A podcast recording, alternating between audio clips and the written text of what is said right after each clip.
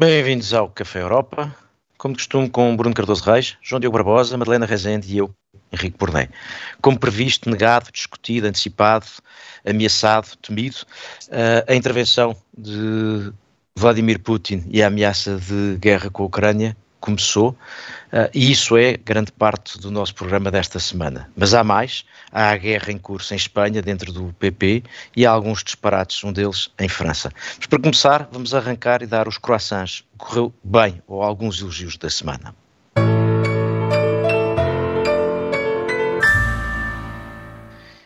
E aqui talvez seja melhor explicar que os croissants é mais para o que correu bem no sentido de alguns elogios e não exatamente para alguma coisa que tenha corrido bem, porque, a propósito da guerra. Uh, e são os quatro croissants que temos, são todos a propósito da guerra. O meu uh, vai para Biden e para a exposição do ataque, o que Biden fez para tornar visível o ataque que estava em curso. Madalena Rezende para as sanções europeias e americanas. O Bruno Cardoso Reis, em particular, para a reação de Schultz uh, e o anúncio sobre o Nord Stream. E o João Diogo Barbosa para uh, a surpresa que terá sido o o presidente ucraniano Zelensky, que começou por ser um candidato populista e afinal estará a portar-se como um bom presidente. Posso começar eu uh, por aquilo que me parece ser um elogio a Biden. Eu continuo a achar, já aqui disse, que parte do que se está a passar se explica, entre outras coisas, por causa da saída dos Estados Unidos do Afeganistão e desta percepção que houve uh, de que a Rússia se estava a desinteressar da Europa. E continuo a achar que uh, o fragilizar da Aliança Atlântica que sucedeu a essa retirada ajudou a que Putin sentisse que havia espaço. Mas também acho que neste momento Biden soube liderar uma resposta e soube mostrar que a Aliança Ocidental continuava a ser e continua a ser liderada pelos Estados Unidos e que a Europa uh, é melhor estar aliada com os Estados Unidos, não há uma terceira via. Isso por um lado. O outro aspecto que me parece importante uh, neste, neste processo é que é evidente que há aqui uma guerra uh, de propaganda e parece-me que foi fundamental o esforço, sobretudo americano, para, para demonstrar e expor uh, que o ataque estava iminente e a dimensão do ataque. E digo isto porque acho que não fora isso, e o que aconteceu em 2008 na Geórgia, ou em 2014 com a Crimeia, e mesmo com estas regiões separatistas, podia-se ter repetido, ou de alguma forma. Isto é, se o mundo não estivesse a olhar muito alertado pelos Estados Unidos para o que uh, a Rússia estava a fazer, poderia ter voltado a ser apenas uma intervenção russa, supostamente em defesa uh, da população russófona, uh, supostamente perseguida por um, pelo regime, pelo governo de Kiev, e, portanto, legitimar de alguma maneira, ou pelo menos fazer com que toda a gente dissesse é melhor não fazermos nada. E, portanto, eu acho que desta vez Biden fez bem, porque tornou a situação muito mais grave, aumentou o nível de tensão, mas isso parece-me bem feito, porque era bom perceber-se que o que se está a passar vem já de há muitos anos, já aqui foi dito, a primeira vez que Putin, no fundo, apresentou esta estratégia, fez na Conferência de Munique uh, e, e, antecipou a ideia de que a Rússia queria recuperar a esfera de influência e o, espaço uh, da União Soviética e a teoria de que o erro foi uh, a derrocada da União Soviética. E, portanto, era importante expor o que é que se estava a passar, não como apenas um episódio, uh, umas escaramuças numa região recôndita entre quem é de origem russa e quem não é, mas, pelo contrário, uma peça da estratégia russa na, na, na restauração daquilo que acham que é um poder. E, portanto, o meu croissant vai para a maneira como Biden liderou esta, esta resposta. E se calhar, Madalena, passava daqui eh, para o teu croissant, não sei se sem prejuízo de conversarmos um pouco mais sobre isto, porque desta vez as sanções europeias e americanas parecem ter sido coordenadas e, portanto, parece que há aqui alguma coordenação ao Ocidente. Sim, parece-me que as sanções que a União Europeia anunciou à Rússia, mas estamos aqui também a falar das sanções uh, do, do, Japão, da Austrália, do Canadá. Uh, todas elas estão mais ou menos em, em, coordenação, estão em bastante em coordenação com as dos Estados Unidos. Uh, ainda não são as, as digamos, isto é uma, apenas uma primeira onda, como, se, como disseram vários líderes ainda, eh, eh, digamos, a invasão em larga escala uh, ainda não aconteceu, não sabemos se vai acontecer ou não, mas, enfim, essa irá explotar outra, enfim, outra onda de sanções e eu parece-me que esta coordenação de facto demonstra que, que, que Vladimir Putin está de facto uh, isolado e, e, que a Rússia vai uh, com certeza uh, sofrer consequências económicas muito, muito significativas. Bruno, estás na mesma linha, nomeadamente com a reação, com a resposta de, de, da Alemanha em relação ao Nord Stream? Sim, eu acho que ficou toda a gente bastante impressionado com a o chanceler eh, Olaf Scholz, eh, enfim, Uh, acho que ele realmente uh, surpreendeu toda a gente e, e, acho que isso revela aqui uh, alguma habilidade política e também alguma assertividade ou capacidade de, de facto de mostrar quem manda nas alturas decisivas, ou seja, acho que ele evitou realmente uma referência explícita ao Nord Stream 2 antes de ser necessário para não lhe criar problemas também desnecessários, por exemplo, em termos de gestão de coligação e tudo isso. Eh, mas na, quando se tornou necessário de facto utilizar essa, vamos dizer, arma económica, uh, utilizou de forma bastante decisiva e eu acho que nesta primeira leva de sanções é talvez a mais, a mais significativa para, para a Rússia. As outras não estou a dizer que são irrelevantes, mas por exemplo a questão da dívida. A, a, Rússia deliberadamente reduziu muito a sua exposição em termos de dívida no exterior, não é? a questão de, enfim, sanções direcionadas a, a, membros da elite, mas, enfim, grande parte dos pesos pesados já estavam sancionados de alguma forma ou não podem estar porque são necessários para negociar, não é? Como o Ministro dos Estrangeiros ou o próprio Putin. Portanto, no fundo, são figuras, vamos dizer assim, de segundo nível. portanto, acho que de facto foi aqui a grande novidade e eu acho que é um sinal de que se calhar convém não subestimar o senhor eh, Scholz, vamos ver.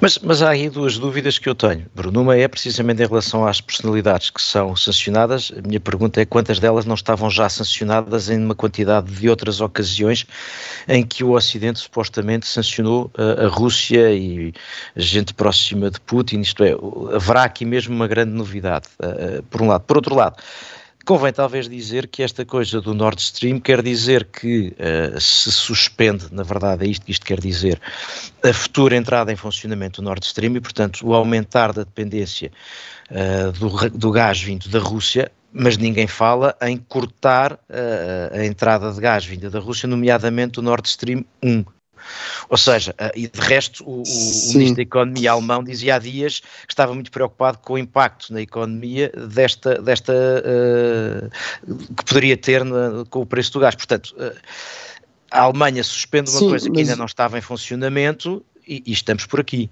Mas lá, vamos lá ver, Henrique, quer dizer, também não, nós passamos, todo, nós aqui, estou a dizer, enfim, os comentadores em geral, os analistas de política internacional, política europeia, passámos semanas a dizer que eh, era incrível que a Alemanha não aceitasse colocar em questão uhum. o Nord Stream 2. Uh, eh, agora que isso acontece, não podemos dizer, bem, mas o que importava mesmo era o Nord Stream 1. Quer dizer, isso é a fase seguinte de sanções, tanto quanto eu percebo, não é?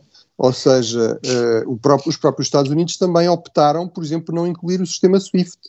Uh, enfim, no fundo, excluir a Rússia de, das finanças em, em dólares a nível global. Ou seja, Uh, a ideia é que, apesar de tudo, mesmo que isto, o que, o que já aconteceu seja grave, uh, apesar de tudo, há aqui imagem para a Rússia escalar bastante na utilização da, da força, na utilização de todas estas forças que tem nas fronteiras com a Ucrânia, uh, e, e, tem também de haver alguma lógica na aplicação de sanções, de forma a permitir que, no caso disso acontecer, continue a haver instrumentos digamos, de coação económica para tentar punir isso, não é? novos passos mais gravosos ainda, não é? João Diogo. E, não, e, dizer também em relação ao Nord Stream 1, uma coisa é parar o processo de certificação de, de, um pipeline que estava a ser construído e, portanto, ainda não estava a operar, a fornecer gás. Outra coisa era, seria do dia para a noite dizer, bom, daqui não vem mais gás e agora vamos ver o que acontece. Eu concordo aqui com o Bruno, tem que ser uma coisa por etapas e não se vai cortar o, o fornecimento de gás do dia para a noite, porque apesar de tudo ainda estamos no inverno. E Mas eu repara, acho que Diz, diz. Sim, sim, não, para dizer que, do ponto de vista da União Europeia, foi uma boa semana, porque se as sanções de facto avançarem, e, e, há sempre esta dúvida quando a União Europeia tenta aplicar sanções, porque depois há, o, chamado esqueceu no Conselho, em que alguns países procuram votar, outros uh, começam por dizer que vão votar e depois uh, tentam negociar sanções, sanções muito mais leves. Aconteceu isto do que se sabe, por exemplo, com a, Austrália, com a Áustria, a Austrália ainda não tem assento no Conselho Europeu, uh, com a Áustria e com a Itália, e, e, por acaso a, a, postura da Itália e do, do Primeiro-Ministro Draghi tem sido muito curiosa nesta crise, porque apesar de tudo tem sido uma das vozes mais uh, pela paz, pelo lado russo, mas só para dizer que comparando quer com os Estados Unidos, quer com o Reino Unido, as sanções europeias foram muito mais fortes, muito mais apropriadas e ainda assim deixam margem, caso venham a ser aplicadas, para no futuro, se houver mais movimentações russas, aplicar ainda mais pressão. E parece-me, eh, aqui eu estou com o Bruno e com a Madalena, acho que a União Europeia se portou bem aqui e não podia ter feito mais, eh, tendo em conta as limitações que há, sobretudo a dependência energética. Repara, eu não estou a negar isso, o que eu estou a chamar a atenção é que quando aqui há umas semanas se falava de que os Estados Unidos, sobretudo os Estados Unidos, estavam a ajudar a Europa a procurar outros fornecimentos de gás, e falava-se uh, uh, nomeadamente do Qatar, é para recordar que o Nord Stream 2 não está a funcionar, não vem dali gás nenhum, e portanto a questão do, da redução do fornecimento do gás se coloca por duas vias, porque a Rússia pode decidir uh, cortar ou porque a Europa pode decidir cortar. o que eu estou a chamar a atenção é isso, quer dizer... Henrique, eu estou desconfiado, desculpa, tenho de dizer isto, tu estás muito preocupado com o preço do gás. Eu acho que esse é que é aqui a chave da tua, já, da tua análise. Já, lá, já lá, estás a chamar a Deve haver qualquer atenção, coisa. Atenção que o gás continua a, a, vir, quer dizer, atenção, não, ainda não pararam o fornecimento de gás. Eh, não, e realmente é não. é verdade, não é? Já o problema é a expectativa de que isso pode vir a acontecer. Não é? que, isso pode, que isso pode vir a acontecer, é só chamar a atenção de que não, não, a dependência atual não desapareceu e esse aspecto parece-me importante. João Diogo, para além das, dos elogios à, à, à resposta europeia, tu estavas aqui, tinha bem apontado para elogiar o, o, presidente da Ucrânia, mas se não tinhas terminado, continua, Sim. senão avançamos. Não, queria, queria antes, de, antes de elogiar, eh, dizer que a União Europeia ainda tem alguns mecanismos uh, para responder à crise e, e que me parece que, que, fazem sentido mencionar agora. E pegava, se calhar, naquilo que eu disse no final do prolongamento da semana passada, e dizer que agora é um momento para a União Europeia ser muito clara em termos de garantias de defesa dos seus Estados-membros, se não é agora, não é nunca, e deve ser clarificado que para lá da NATO um ataque a um Estado-membro um, implica a defesa pelos outros, isso devia ser tratado o quanto antes, e, e, espero que ainda seja, se calhar na primeira metade de 2022 era um bom sinal. E em segundo lugar, uh, se calhar aqui voltando ao jogo político, uma boa forma de, de responder à Rússia, não tanto com as sanções, porque sabemos uh, do seu efeito limitado, seria, por exemplo, reabrir a questão do alargamento e, e dos Balcãs Ocidentais. Uh, porque se estamos a falar aqui de zonas de influência e de se provavelmente a Rússia quiser continuar o seu alargamento pela força, era muito importante que a União Europeia eh, recuperasse essa discussão dos Balcãs Ocidentais, que no ano passado foi um bocadinho mal resolvida durante a presidência eslovénia, da Eslovénia, e depois houve também tentativas da chanceler Merkel que não, não chegaram a bom porto, mas eu acho que este é o ano também para reabrir esse dossiê. É evidente que esses países neste momento não estão prontos para aderir à União Europeia, mas só a promessa de que vamos intensificar as conversações podia ser importante e podia mandar um sinal muito interessante uh, para a Rússia. E, e, acho que por aí, uh, por esses dois pontos, a União Europeia devia pensar em intervir. Agora, em relação ao presidente Zelensky, uh, eu gosto muito de humoristas e, apesar de tudo, acho que chegamos aqui a fazer dele tema, porque a sua candidatura, ele, ele foi um comediante antes de ser presidente, tinha uma, uma série televisiva sobre ser presidente e, portanto, tinha alguma, algum treino para para a função, mas eh, durante a sua candidatura ele era o típico candidato populista, vamos dizê-lo assim, no sentido em que era a sua popularidade como figura de entretenimento que dava força à sua proposta política, a sua plataforma era um bocadinho uh, vazia ou levezinha, uh, sem grandes compromissos de qualquer ordem, inclusivamente em relação à Rússia, e portanto havia algum medo de que a democracia ucraniana, que já, já tem as falhas que nós conhecíamos, pudesse vir a sofrer com, um presidente que não era propriamente um peso pesado.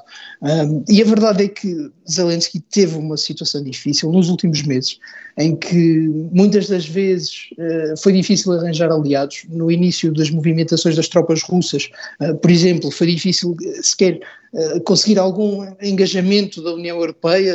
A postura inicial foi sempre de que o assunto se, se resolveria por si, um, o que evidentemente não aconteceu. Depois, mesmo com os Estados Unidos, houve alguma relutância e quando começaram a intervir não houve assim, grande vontade de atender às preocupações ucranianas e eu acho que foi muito, muitas das vezes a liderança pessoal do presidente Zelensky, a sua calma, um, a capacidade para resistir e ter sangue frio, que conseguiu elevar a postura da, da Ucrânia e conseguiu que tivesse um lugar nas discussões. Eu acho que ainda um dos grandes problemas desta crise é que não se fala o suficiente da posição ucraniana, não se tem em conta uh, os interesses ucranianos e se calhar o, o grande expoente disto foi o presidente Macron oferecer uma Finlândia uh, de um país país que não era o dele, e portanto acho que também vale a pena elogiar aqui Zelensky como uma forma de falar da Ucrânia. Oh, João Diogo, oh, duas João coisas Diogo, a propósito.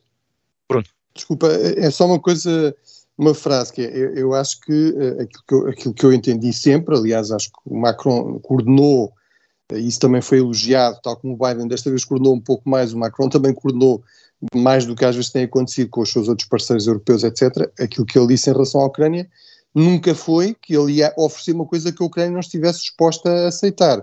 Aliás, houve uma série de sinais, embora depois com, com, com barulhos na, em, na, capital ucraniana, do, do, embaixador em Londres, do próprio Zelensky, e se calhar podia ser uma hipótese a explorar em alguma fórmula que fosse suficientemente flexível, não é? Portanto, eu acho que o Macron nunca se ofereceu para fazer uma espécie de Munique, não é? Ele tem uma mínima noção da história. Uh, portanto, foi sempre condicionado a que a Ucrânia aceitasse uh, e estivesse de acordo com uma fórmula desse tipo, não é? Como algo a explorar. É? De, deixa, Deixem-me ir a esse, esses pontos, Bruno, mas eh, antes disso, só para chamar a atenção, para acompanhar o, o, o João Diogo no elogio a Zelensky, inclusive mas pela aí decisão... inteiramente de acordo também. Não, e, e, aí, e aí, inclusive, pela decisão dele de ir à Conferência de Munique, porque os americanos tinham publicamente sugerido que ele via ficar em Kiev, não fosse haver uma, aproveitar, os russos aproveitarem a ausência para a intervenção militar, e o presidente Zelensky resolve ir a Munique e, basicamente, conseguiu ser a estrela da, da conferência e, no fundo, ser quem chamou a atenção e tornou o tema absolutamente uh, central e o tema da discussão. E, portanto, eu acho que Zelensky aí teve, esteve bem. Mas há uma coisa de que vocês falaram agora sobre a história da finlandização ou não, que me parece importante, que tem que ver com uma discussão que aparece em pano de fundo sobre tudo isto, que é a teoria de que parte da explicação para este problema foi, é, está no facto da NATO ter aceito, eu em vez de dizer que se alargou para leste, gosto de dizer que integrou países de leste que quiseram aderir. Eh, que é uma teoria que a mim me parece absolutamente extraordinária por duas razões. Primeiro, porque mesmo que houvesse essa expectativa, esquece que também haveria a expectativa de que a Rússia se tornasse numa democracia não agressiva, coisa que os factos desmentem completamente. E dois, como se nota, e pelo discurso de Putin, se uh, os bálticos não tivessem entrado na NATO, se a Estónia, a Letónia e a Lituânia não tivessem entrado na NATO, neste momento estariam certamente a pensar que poderiam estar a, serem os próximos na lista de Putin. Portanto, a teoria Sim. de que a responsabilidade é do alargamento da NATO parece-me absolutamente extraordinária. Sim. E, e, mas aí, mas aí, Henrique, o teu ponto é absolutamente crucial, quer dizer, a NATO, a NATO não se alarga como uma espécie de império a, a, a NATO alargou-se, aliás, com, com, reservas de vários países ocidentais e até dos próprios Estados Unidos, a começar pela própria independência da Ucrânia. O presidente George W. Bush, um, um, semanas antes, uh, meses antes da, da independência da Ucrânia, foi à, à Ucrânia dizer que achava que era má ideia que a União Soviética se desfizesse, o presidente Bush pai, não é? Uh, portanto, uh, houve reservas a esse alargamento. A, a, a, grande insistência nesse alargamento foi dos países de leste por uma razão muito simples, porque tinham medo da Rússia. E, e realmente parece que o senhor Putin cada vez dá mais razões. E houve algum esforço para acomodar preocupações russas. Houve um acordo eh, entre a NATO e a Rússia em 97, em que, por exemplo, ficou estabelecido que não haveria tropas, que é agora uma preocupação que o Presidente Putin voltou a levantar, tropas de outros países da NATO nestes, nestes novos membros. Isso só foi alterado quando? A partir de 2014 quando a Rússia intervém na Ucrânia, não é? João Diogo, no minuto. ponto importante, mas imaginemos que, enfim, Putin tentava a Eslovénia, ou uma coisa assim. É inacreditável que seja preciso a NATO para dar segurança a esses países. Eh, pelos tratados, as fronteiras da União Europeia são as fronteiras dos Estados-membros. Se um Estado-membro for atacado, não, não, pode ser, não pode ficar dependente da NATO, tem de haver uma garantia interna. Isto é muito importante, sobretudo no mundo em que vamos entrar, eu acho que se continuarmos a depender da NATO exclusivamente, estamos a enfraquecer a União Europeia e não se trata aqui de desenvolver capacidades uh, centralizadas militares, trata-se de garantir, tal como a NATO faz, um ataque a um Estado-membro, um ataque a todos. João Diogo, sugiro que esta conversa possa continuar no prolongamento uh, sobre o, o, impacto desta situação para a própria segurança e defesa da União Europeia. Continuamos com o Bruno Cardoso Reis, o João Diogo Barbosa, a Madalena Rezende e eu, Henrique Porné. A primeira parte foi para dar croissants ao que terá corrido bem, ao que foram boas respostas ocidentais europeias à intervenção russa, ao discurso de Putin e à entrada das tropas russas na Ucrânia. E agora vamos dar átilas para algumas coisas que correram mal, não necessariamente na guerra, mas em alguns pontos à volta e mais perto em Espanha. Vamos dar os átilas desta semana. E para manter a relação com o tema anterior, com o tema da primeira parte, manter alguma da relação, uh, nomeadamente a minha preocupação com o preço do gás, uh, vinha aqui, uh, o meu átila é para chamar a atenção para aquilo que me parece poder vir a ser um problema por causa da inflação e o impacto que isso pode ter nas taxas de juro e depois em Portugal. Para dizer o seguinte, nós temos passado os últimos meses com uma discussão primeiro nos Estados Unidos, depois também na Europa, sobre se a inflação que estava a crescer era ou não era uh, provisória e se uh, devia nos preocupar, se implicava intervenções dos bancos centrais ou não. Nos Estados Unidos anteciparam com a ideia de que sim, que a inflação afinal já não era provisória e, portanto, implicaria, implicava mexer nas taxas de juros. Na Europa esta discussão tem estado, uh, tem sido permanente, de resto, surpreendentemente, não fez parte da nossa discussão na última campanha eleitoral e, no entanto, é das peças que pode ser mais importante para um país como Portugal, porque se a interpretação do Banco Central Europeu for de que a inflação não é provisória, de que a, a nova regra de que a, a, inflação deve ser lida na sua média e não apenas medida no momento, e portanto perceber que, por comparação com o ano de 2020 e 2021, talvez não esteja assim tão alta, mas se a interpretação acabar por ser a de que a inflação está facto a subir e para ficar. E aqui entra a questão do gás e o risco de que o gás, do aumento do preço do gás, venha contribuir para isso. Há uma, há, um, há uma situação que pode ser extremamente preocupante para Portugal, é que do lado da Alemanha há uma pressão para o aumento das taxas de juros, porque os alemães que têm dinheiro nos bancos sentem que estão a perder dinheiro, para pôr a coisa de maneira muito simplista, mas isso terá um impacto difícil para Portugal, porque há aqui dois riscos, não só uh, a subida das taxas de juros, como o fim da compra de ativos, sobretudo a compra extraordinária de ativos. E, portanto, uh, eu não sei se lhe querem chamar o diabo, como em tempos um ex-primeiro-ministro chamou ou não, mas a situação para Portugal pode de facto tornar-se complicada e é preciso perceber se nós estamos capazes de, responder, de, de lhe responder ou não. Para mim parece-me ser um dos problemas mais complicados. A outra é que isto pode-nos mostrar que a gestão uh, do euro, nem sempre, uh, nem sempre a melhor gestão do euro é boa para todas as, as zonas onde o, euro, onde o que tem euro. E, portanto, no caso, o que é bom para a Alemanha pode não ser necessariamente bom para Portugal. Portanto, é um dos temas que eu acho que devíamos estar com atenção, porque o, a nossa, uh, as consequências da guerra para Portugal podem vir por essa via, independentemente de termos até algumas forças uh, junto das fronteiras uh, com a Rússia, mas o problema para nós pode vir por via económica. Sendo que, João Diogo, tu tinhas aqui um, um, uma das tuas um dos teus contributos para esta discussão era especificamente sobre o gás. Sim, eh, eu não, não tenho as tuas responsabilidades políticas, mas também estou preocupado com o gás. Eh, isto porque ontem o Primeiro-Ministro Medvedev prometeu eh, gás a 2 mil euros por metro cúbico, creio eu. Prometeu e ameaçou. Mas eu acho que é importante também ver o que é que isto está a provocar ao nível europeu. Porque eu acho que a partir de agora, se houver de facto problemas no, no fornecimento de, de, energia, a questão da inflação ser uma, um problema assimétrico dentro da União Europeia vai deixar de se colocar. Uh, se houver de facto aqui grandes disrupções, acho que vamos todos sofrer mais ou menos por igual e já sabemos, já aqui o dissemos, as empresas, uh, uma coisa é olharmos para a inflação em geral e depois se olharmos setorialmente, algumas empresas já estão a sofrer bastante com o preço das matérias-primas, com o preço da energia, etc. Mas eu acho que do ponto de vista da, da energia, pegando aqui no gás, é, é, é interessante ver o, a postura europeia sobre isto, porque horas antes dessa ameaça de Medvedev, a comissária Simpson, que é responsável pela energia na Comissão, uh, tinha prometido rever as regras sobre o gás e disse que estava a considerar, por exemplo, um, tornar obrigatório haver um estoque mínimo, isto porque este ano um, as reservas já estão quase 10 pontos percentuais abaixo do que estavam no ano passado e, e também estava uh, já a considerar intensificar conversas e acordos sobre alternativas ou meios alternativos para obter o gás, desde logo uh, através de, de, de, do gás vindo da América por barco. E eu acho que isto são medidas interessantes que mostram também que do lado da Comissão Europeia há proatividade. A Comissão Europeia tem aqui um, um papel a desempenhar não tanto do ponto de vista militar, mas do ponto de vista de uh, acentuar uh, respostas até económicas, porque se vamos ter aqui disrupções, eu acho que a Comissão Europeia tem de atuar já, tem de já começar a planear e a identificar problemas. Mas também há aqui um, um aspecto português que me parece importante, isto porque durante muito tempo um, uma das grandes prioridades para a política europeia vinda de Portugal era a possibilidade de ligar e fornecer gás a partir de Sines ao resto da União Europeia, passando por Espanha, e havia sempre ali um bloqueio da França um, a deixar passar o, o gás pelos Pirineus. Agora, neste momento, é exatamente.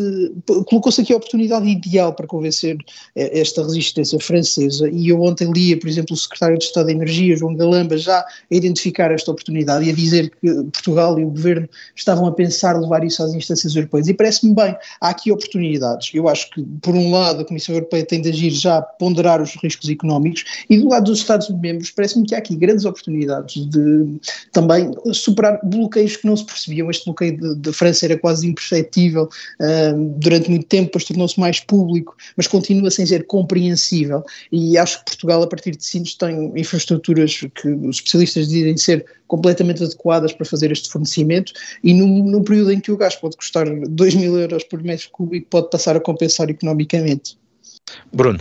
E aí eh, é um, é um tema que eu tenho trazido já cá várias vezes, e há uma, há uma questão que é, é verdade que o, o, o, gás também vai por barco, mas por um lado é mais caro e por outro lado é preciso que haja barcos. E se de repente a Europa vai passar a importar muito mais gás liquefeito, isso vai aumentar ainda muito mais a pressão sobre o estoque limitado de, de barcos com esta capacidade, não é? Eh, mais, se, se conseguirem fazer eh, descarregar o gás eh, aqui em Sines, em vez de terem de andar mais um bocado para ir Amsterdão ou Hamburgo, onde for, obviamente ganha-se tempo, não é? Portanto, na ida e volta, por exemplo, em relação aos Estados Unidos. Uh, agora, apesar de tudo, acho que há aqui uma, uma questão que temos de ver, não é? Eu espero, enfim, acho que isto é, é o que tem de ser feito, uh, mas tenho algum receio que haja aqui algum elemento de bluff, ou seja, apesar de tudo, têm surgido algumas notícias a dizer que é verdade ter havido esses contactos, mas que o Qatar, os próprios Estados Unidos, têm dificuldade em dar resposta por exemplo, o Qatar em aumentar a produção e, e, em alterar contratos de longa duração que já tem com a Ásia, eh, os Estados Unidos, no fundo, a darem resposta até em termos, lá está, mais uma vez, até da capacidade de transporte uh, desse, desse gás que seria necessário para substituir o gás russo. Mas, mas, de facto, eu acho que é, é, isso que tem de fazer e acho que uh, a Presidente da Comissão, quer em, quer em Munique, quer ontem novamente, insistiu nos pontos certos, que é, devia-se diversificar muito mais os, as fontes de abastecimento e apostar em fornecedores de confiança mais fiáveis do que a Rússia e devia-se continuar a, acelerar, a tentar investir também por razões estratégicas e não apenas por razões ambientais, uh, em outras fontes alternativas de energia e na questão do hidrogênio verde. Não é? João Diogo. Não, e, e para, para, dizer que, apesar de tudo, se a Rússia deixar de vender à União Europeia, porque um grande aumento de preços vai fazer com que certamente alguma produção não possa ser escoada para aqui, alguém vai ter de comprar o gás russo e, portanto, o mercado vai, vai mudar, não é? E também isso vai ser útil para perceber quem é que compra o gás à Rússia. A Madalena dizia na primeira parte, por exemplo, que Putin estava a ficar isolado, mas uh, se houver gás para comprar e se, por exemplo, a China decidir que está ali um bom negócio, eu acho que podemos começar a contar mais do que espingardas, contar aliados e também isso vai ser muito importante. Agora, se que vamos estar aqui para Rússia, decidir... Mas a Rússia ainda não tem a Rússia ainda não tem capacidade de exportar para a China, ainda não tem, eh, ou é. seja, os pipelines que tem para a China já estão completamente em uso, portanto terá que, terá que fazer, terá que Lá está, teria de ser por barco, Exatamente, mas a questão aqui é que e se deixa de ser comprado pela tempo. União Europeia, se os preços mudam, desde logo o transporte marítimo torna-se mais uh, economicamente eficiente, porque lá está, pelos pipelines o preço encarece, e por outro lado, uh, com preços deste nível, a União Europeia vai ter de deixar comprar pelo menos uma parte à Rússia, e isso parece-me evidente. Também por aí Portugal pode entrar e pode fazer mais sentido. Acho que mudando a dinâmica do mercado, tem, tem de haver um ajuste. Sendo que eu, eu percebo o vosso ponto, e acho que neste caso embora eu tenha dito várias vezes que provavelmente é mais fácil uh, fazer uh, a distribuição de gás uh, por via barco nos, nas, nos portos de entrada mais rápido dessa forma e portanto a necessidade do gasoduto não é luta, mas há aqui um aspecto, é que esses portos uh, que podem receber o gás liquefeito, neste momento também já estão a esgotar a sua capacidade de absorção. Não é só o problema dos barcos, é a capacidade de absorção desses portos e, portanto, uh, esta claro, questão de Sines pode-se vir a Os colocar cais, de é? qualquer maneira. Qualquer uma destas, qualquer uma destas opções não é para amanhã nem é para este inverno. Uh, e, e, embora a Madeleine tenha razão, tem razão, quer dizer, também não, a Rússia não passa a exportar do, no dia seguinte, ou pelo menos não, não tem rotas para exportar, há depois aqui outro aspecto interessante interessante é que, por um lado, há países como o Qatar que dizem: atenção, nós, nós temos obrigações uh, com alguns países que não podemos deixar de, de lhes fornecer gás, porque eles também vão sentir o aumento do preço e que também querem poder comprar o que estava combinado. Há aqui outro aspecto interessante: é que alguns países da Ásia Central, suficientemente próximos da Rússia, provavelmente não querem ter demasiados problemas com a Rússia e transformarem-se em fornecedores alternativos da União Europeia numa situação confronto com a Rússia. Portanto, acho que esse elemento também é preciso ter em conta, porque não é só ver onde ir buscar países que não queiram ser percebidos como a Rússia, como estando a facilitar a vida a quem esteja a impor sanções. Uh, e eu acho que há aqui um dado, um dado no mercado de energia que é, que é a iminência aparente de um, de um acordo sobre as sanções uh, contra o Irão, sobre um, uh, digamos, retomar do acordo nuclear. Portanto, podemos estar a ver também o, o Irão a entrar de forma mais uh, uh, expressiva no mercado de energia dentro de pouco tempo. Portanto, há aqui também esperança nessa, nessa dimensão. Não, deixa-me entrar aqui, Henrique, só rápido para, para, também integrar aqui uma crítica à União Europeia, porque se olharmos um bocadinho para os últimos anos e o que aconteceu um, também pela aplicação de sanções, pensemos, por exemplo, no, no que aconteceu com, com, a Venezuela, que fornece energia e que teve ali uma situação em que a União Europeia se pôs um bocadinho fora de pé e acabou a Venezuela, o governo venezuelano, por serem apoiados pelos russos. Depois, no, no Nagorno-Karabakh, um, o Azerbaijão acabou também por ficar mais próximo da Rússia, é um grande uh, produtor de gás, e finalmente na Bielorrússia. Eu acho que em todos estes casos em que há, há rotas ou há produção uh, destas matérias-primas que nos fazem falta, uma atuação mais, eu diria, mais durinha da União Europeia há uns anos podia ter poupado grandes transtornos agora. E aquela ladainha que nós ouvíamos muitas vezes de que era preciso não hostilizar porque um dia podíamos chegar aqui, a verdade é que chegamos aqui sem hostilizar e, portanto, acho que do ponto de vista da política externa, se olharmos um bocadinho atrás, também há aqui lições a, a aprender. Muito claras, na minha opinião. Eu, eu, não quero prolongar excessivamente esta minha obsessão com o tema, só, só insisto que passámos sobretudo para o gás, mas eu insisto, se a inflação implicar aumento das taxas de juros, eu acho que nós ter problemas com que não estávamos, com que não temos estado a contar. Aliás, pergunto isso vai notar quando for apresentado o próximo Orçamento de Estado ou não, porque a realidade é diferente. Enfim, trazendo aqui um pouco para Portugal o impacto desta crise, mas eh, Sim, suspeito é, que teremos ocasiões. Eu, eu avisei, é, ou seja, naquela nossa coluna, na nossa coluna coletiva no, no Observador, naquela, no fundo, a antecipar o novo ano, eu chamei a atenção, enfim, obviamente não tive longe de ser o único, mas eh, que até em termos dos debates eleitorais, por exemplo, era interessante, uh, quer dizer, é normal não haver um grande peso da, da dimensão externa, uh, mas a verdade é que era previsível que houvesse aqui uma escalada e a acontecer isso, e independentemente de, até de haver uma dimensão militar mais ou menos forte, era, era provável que houvesse aqui um impacto económico que viesse agravar as dificuldades que já estão a verificar-se em termos de, lá está, por exemplo, da, das tendências para, para o crescimento dos preços, para a inflação, não é? Uh, e, portanto, isto mostra como realmente no mundo atual a ideia de que se pode separar completamente política interna e política externa, ou política europeia ainda mais, de facto não faz, não faz sentido, não é? Bom, e avançamos para um Átila diferente, mudamos de assunto. Madalena Rezende, há, há guerra no PP, no Partido Popular, em Espanha, aqui ao lado. Uh, e o que há é que se está a passar? Há guerra e finalmente parece haver uh, solução para a guerra, ou seja, a saída de Pablo Casado, mas a verdade é que ele conseguiu com este processo todo infligir uma enorme, uh, um enorme, enfim, peso, uh, penalização no seu próprio partido. Já se sabe que foi ele, ou enfim, a sua entourage, que iniciou uma, uma investigação em relação à, à, líder regional de Madrid, Isabela Ayuso, sobre irregularidades contratuais durante, durante a crise do, do Covid, uh, e, e, portanto, isto iniciou uma verdadeira guerra civil interina no PP, uh, eh, que parece agora estar a ser resolvida quando uh, Casado perdeu, de facto, a, a confiança da maioria dos chamados barões do, do, do PP. Uh, quem o irá substituir, as duas opções mais prováveis são a própria Ayuso, obviamente, e o sempre desejado Alberto Nunes Feijó, líder regional da Galiza. E, portanto, vamos ver o que é que se vai passar, mas aparentemente vai ser hoje que Casado irá anunciar a sua demissão.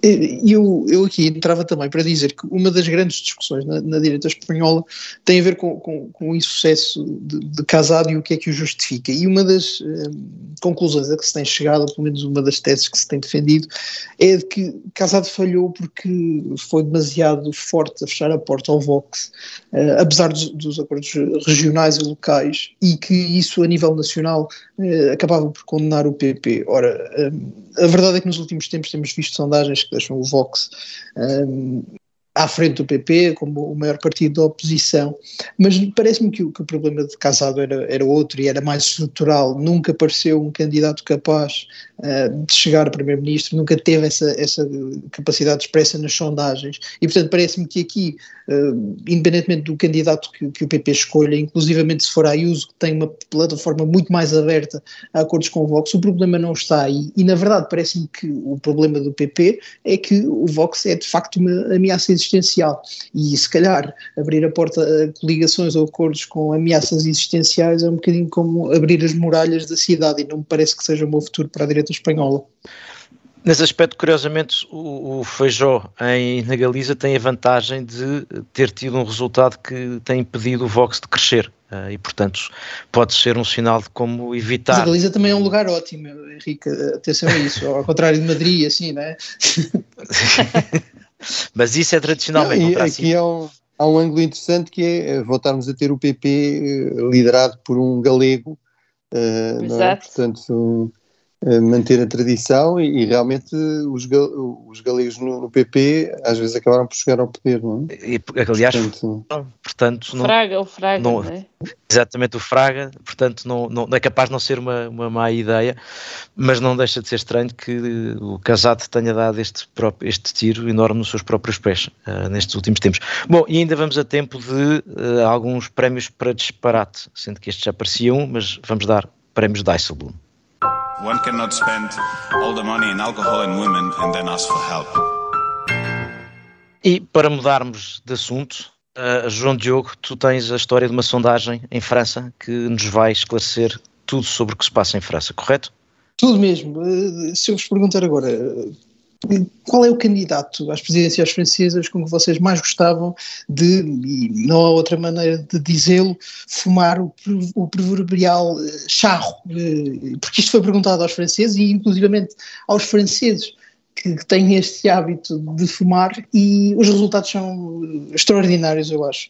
Uh, o candidato favorito, vocês não me responderam, mas é uh, Zemmour, uh, com 16%. Em segundo lugar está Le Pen, com 15%. E em terceiro lugar, Mélenchon, com 13%, que é também o candidato preferido em termos de intenções de voto deste nicho muito importante do, dos eleitores franceses. Curiosamente, o presidente Macron, que lidera as sondagens, quer na primeira, quer na segunda volta, não chega sequer aos 10%. E eu acho que que, enfim, sempre avisei, Macron é um candidato muito aborrecido, é um candidato com que ninguém quer passar 10 minutos e, portanto, acho que é uma plataforma política que faliu completamente uh, e que até Zemmour uh, consegue os 16%. Isto é mais ou menos os resultados que estas pessoas têm nas sondagens gerais e, portanto, se Macron tem 9% aqui, acho que é um grande sinal de que o presidente precisa ser mais cool, mais jovem.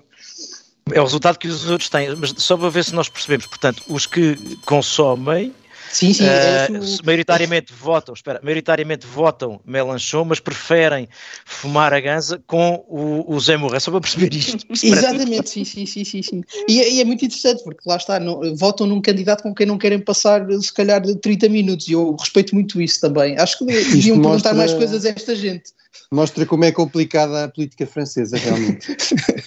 Sim, para isto, para isto não há consultores de comunicação, portanto ofereço-me aqui ao Presidente Macron para, para, os meus serviços de consultoria. Oferece-me ao Presidente Macron para os meus serviços, tendo em conta o tema de Não, não, não, sou, sou respeitável, sou necessários. E com esta análise política absolutamente única, chegamos ao fim da segunda parte do Café Europa. Uh, continuamos no prolongamento para quem nos estiver a ouvir em podcasts.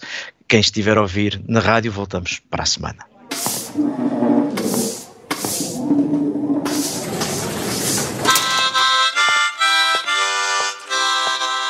E começa aqui o prolongamento do Café Europa. Continuamos com o Bruno Cardoso Reis, o João Diogo Barbosa, a Madalena Rezende e eu, Henrique Porné, e vamos recuperar parte da conversa da primeira parte do Café Europa. Eu tinha dito na primeira parte que acho que há um, um ponto que ficou uh, um pouco em aberto, enfim, uh, tem estado em aberto, uh, e que o João Diogo tinha trazido, que tem que ver com a questão da defesa europeia. um tema que nós, ao longo do último ano, falámos várias vezes, algumas vezes parecia que era uma, uma discussão esdrúxula, que não, não se justificava, e que agora me parece que não é só porque em março, estamos lá quase, vai aparecer, agora já começa a ser famosa a bússola estratégica, mas porque esta situação situação toda levanta, levanta vários problemas. E o João Diogo dizia na primeira parte que achava uh, que se justificava a União Europeia, um, assumir uma obrigação de defesa comum em caso de um dos Estados-membros ser atacado, uh, mas que isso não implicava um exército comum. E eu uh, queria trazer aqui para a discussão, Madeleine e Bruno também já vos trago para aqui, mas eu acho que isto levanta, antes disso, levanta aqui um outro problema, é que quando aconteceu a retirada americana do Afeganistão, tornou-se bastante evidente que vários dirigentes europeus foram, aliás, muito claros a dizê-lo, não confiavam que os Estados Unidos tivessem disponibilidade para defender a Europa, para fazer a defesa da Europa. E, portanto, isso era o pretexto que faltava, nomeadamente aos franceses, para criar uma defesa europeia uh, se não uh, alternativa, pelo menos autónoma, uh, não competitiva com a NATO, mas pelo menos autónoma. O que se passou nestes últimos tempos mostrou, parece-me, duas coisas. Por um lado, não há segurança europeia sem os Estados Unidos e, portanto, os Estados Unidos, mais retirados ou menos, são indispensáveis à, à, segurança europeia, e, portanto é bom não ter ilusões sobre isso.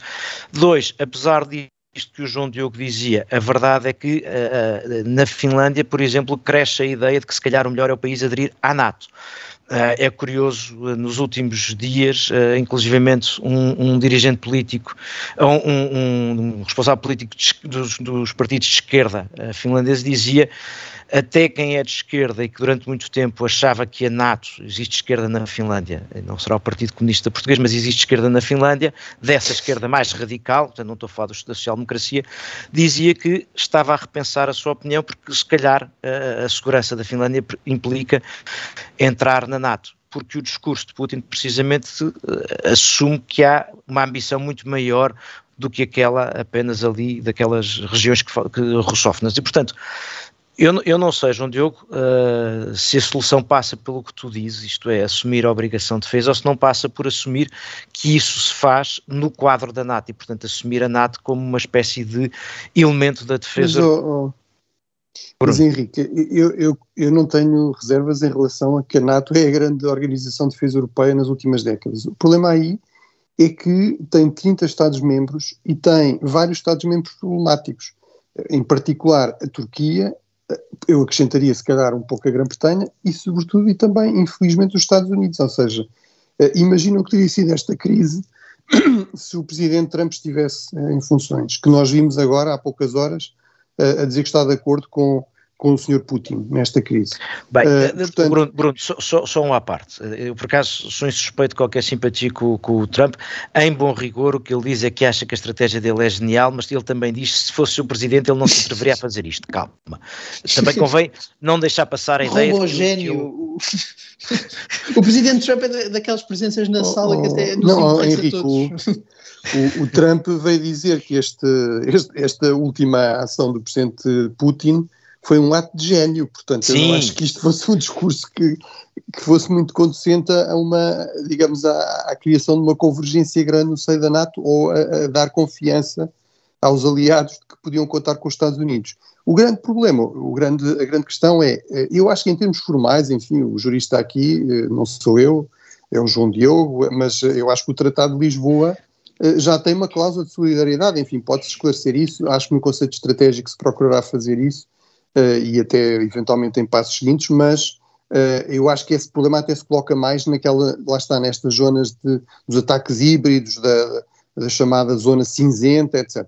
Uh, numa ação deste tipo, acho que essa obrigação de solidariedade existe. O problema é que não existem estruturas lá está, não é o exército comum, é, é simplesmente termos um quartel-general, por exemplo, que permita coordenar tropas, ter treinos regulares, etc. Isso tudo não tem de ser contra a NATO e não deve ser contra a NATO não é? Deve ser uma forma de tornar a, a, a participação europeia na NATO, inclusive também a, outro nível, onde a União Europeia aí, aí sim já tem, está a dar passos importantes, que é o investimento, uh, o investimento coordenado em novas capacidades, uh, e, e, portanto, tudo isso são passos muito importantes. A questão é que isso demora tempo e, portanto, até por uma questão de prudência, acho que tudo o que seja minar a NATO realmente não faz sentido. Mas, mas desculpa, Henrique, só um segundo ponto que eu acho que também aludiste, que é toda esta questão da Finlândia e dos, dos ex-comunistas finlandeses, havia um partido comunista importante na Finlândia. Uh, eu acho que há, uh, em Portugal e em qualquer lado, há espaço para se tentar fazer uma análise, por exemplo, das razões do Sr. Putin. É? Acho que há espaço para fazer críticas à atuação dos Estados Unidos. Nós próprios já várias vezes fizemos aqui, muitas vezes, eu, eu fiz, vocês fizeram, sobre o Afeganistão, sobre, enfim, até a ideia de que isto pode a retirada do Afeganistão, foi, foi um ponto que tu já referiste, Henrique, pode ter aqui, uh, no fundo, alimentado a ideia de que havia aqui uma, um, desinteresse, uma retirada dos Estados Unidos, este, estes sinais de que o que interessa é a Ásia, etc.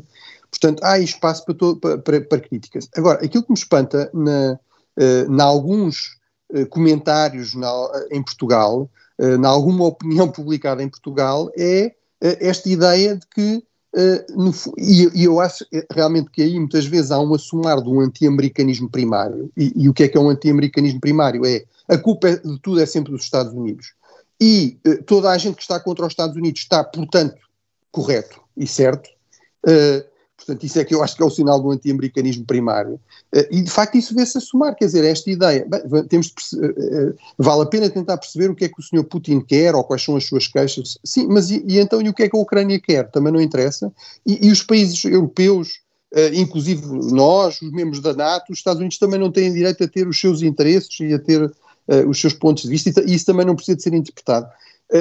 por exemplo, e termino com isto, é a questão de se dizer, bem, Uh, não é certo que vai haver uma invasão, os Estados Unidos é que estão aqui a alimentar esta, uh, toda esta, esta questão. Eu, eu, acho que é verdade, eu, eu como analista não, não posso aceitar uh, simplesmente que os Estados Unidos, porque os Estados Unidos dizem vai haver uma invasão, já disseram mais que uma vez. Eu acho que não, não é seguro que vai haver uma invasão. Acho que isso realmente faz parte de uma estratégia de comunicação política, até de condicionamento da própria ação da Rússia. Eh, e, portanto, nós, como analistas, podemos dizer: eh, bem, eu acho que isso não é exatamente assim. Agora, eh, dar a ideia, passar daí dessa crítica para dizer os Estados Unidos é que criaram isto, mas alguém obrigou, os Estados Unidos obrigaram o Sr. Putin a colocar quase, quase 200 mil homens nas fronteiras da Ucrânia, que é uma concentração de tropas que nunca se viu na história europeia nas últimas décadas. Ah, acho que não, portanto, uh, uh, aí é que eu acho que se nota realmente muitas vezes temos aqui um, um, um completo enviesamento político, não é? Uh, e esta ideia, de facto, muito primária, de que se, é, se está contra os Estados Unidos, está certo. Uh, e realmente isso é anti-americanismo primário. Eu quero concordar contigo em parte, numa parte tenho aqui dúvidas, mas tenho ideia que o João Diogo queria entrar. João Diogo. Não, eu, eu acho que enfim, o, o, Bruno tem em geral razão, mas do ponto de vista daquilo que podemos fazer agora, e parece-me que temos um problema agora, não é claro eh, construir agora grandes eh, estruturas militares ou até fazer investimentos que possam estar rapidamente no terreno. Acho que, uh, por exemplo, um ponto que, que me pareceu muito interessante de ouvir sobre as ameaças híbridas, uma das respostas uh, da Rússia para que a União Europeia tenha de estar preparada, sobretudo no contexto destas sanções, é, são os, os, ataques informáticos e, portanto, até que ponto está a União Europeia protegida desses ataques, quer por uh, atores nacionais, quer por uh, atores financiados por Estados. Eu acho que ainda há muito a fazer nesse campo. Há muito a fazer, desde logo, e a passar a mensagem política de que, de que pertencer à União Europeia é ter uma garantia de defesa, é ter uma garantia de que as nossas fronteiras são invioláveis, e portanto eu acho que a longo prazo isso tem de ser considerado tal como tem de ser considerada a diversificação das fontes de energia. Agora, a curto prazo, tem, tem, de se fazer alguma coisa. E o que se pode fazer é mandar uma mensagem, mensagem política, e dizer nós temos a fortalecer-nos, e na verdade este movimento da Rússia vai acabar por enfraquecer os seus propósitos, porque a União Europeia vai ter de se fortalecer e vai sair daqui muito mais sólida do que tem sido nos últimos anos. Parece-me que, do ponto de vista mais imediato do curto prazo, é apenas isso que se pode fazer. Só, só aqui para concordar, sobretudo, com a questão uh, de que há um anti-americanismo, uh, isso sobretudo um anti-ocidentalismo também, uh, em, muito dessa, em muita dessa crítica à NATO, e à teoria de que a culpa é da NATO que se alargou para o Ocidente como se não fosse, como se a NATO tivesse ocupado e não tivessem sido os países a querer aderir, uh, e alguns dos que não aderiram agora a considerar a hipótese de aderir, portanto completamente alinhado com esse ponto. Uh, eu percebo o que tu dizes, Bruno, mas acho que há circunstâncias substancialmente diferentes para a União Europeia e no mundo que fazem repensar a questão da segurança à volta da União Europeia, ou seja, o fim da ilusão da paz obriga, obviamente, uma União Europeia que hoje em dia tem um papel global diferente a olhar para o tema de outra maneira. Agora, eu percebo o teu argumento quando falas no América Trump, mas nós dentro da Europa também eu não tenho garantia nenhuma de que a Europa, eh, por si só, desse uma resposta segura. Sim, a Turquia é um aliado duvidoso na NATO, e os Estados Unidos levantaram problemas. Tenho mais dúvidas da tua dúvida sobre, sobre a Grã-Bretanha uh, estar ou não do lado, do lado certo. Uh, agora, atenção, porque nós também tivemos, tivemos problemas, eu suponho, não sei se era isso que eu estava a querer dizer exatamente, nós tivemos problemas e tivemos não, não, é dúvidas é só, sobre desculpa. De... Henrique, é só para dizer que não, não, não era que, que a Grã-Bretanha não, não, não, não estou a comparar com o Sr. Erdogan, mas estou a dizer é, em termos de coesão eh, e de convergência de pontos de vista com os outros parceiros europeus, isso é, tem-se revelado complicado, eventualmente por mas, razões mas nos temas de, segura, nos temas de segurança, acho mais provável nos temas de segurança, acho mais provável estarmos, estar, contar com a Inglaterra do que, por exemplo, ter a certeza que conto com a Hungria uh, ou outras coisas deste género. Uh, e portanto uh, outras situações e, e neste caso o Reino, a Grã-Bretanha o Reino Unido foi mostrou sempre muito, mas mostrou-se sempre muito reservado em, em fazer uh, cooperação militar apenas com parceiros europeus tem sempre esta ideia que tem de ser, tentar sempre os Estados Unidos ora isso é um, pode ser um problema no futuro não é? Certo, mas a mim preocupa mais alguns parceiros europeus que têm que podem ter mais dúvidas existenciais uh, e disponibilidade, ou seja, e nós sentimos que ainda andámos a dizer isso quem uh, forçou um bocadinho a, a Alemanha a ter uma atitude, uma, uma, posição mais forte, terão sido os Estados Unidos, portanto eu percebo o teu ponto Bruno, mas por enquanto continuo a, a confiar mais na pressão americana apesar de tudo, sem esquecer que houve uma presidência Trump e que pode voltar uma presidência Trump ou outra qualquer do género. Que nós temos necessidade, mas é uh, no âmbito, no, no contexto de aliança com os Estados Unidos, é esse o meu ponto. Não, é, é por aqui que eu estava a ir. Bom, e, e, acho que chegamos ao fim do prolongamento do Café Europa desta semana e também suspeito que para a semana, quando voltarmos, continuaremos a falar sobre a situação na Ucrânia, uh, mas logo veremos. Até lá, Café Europa volta para a semana.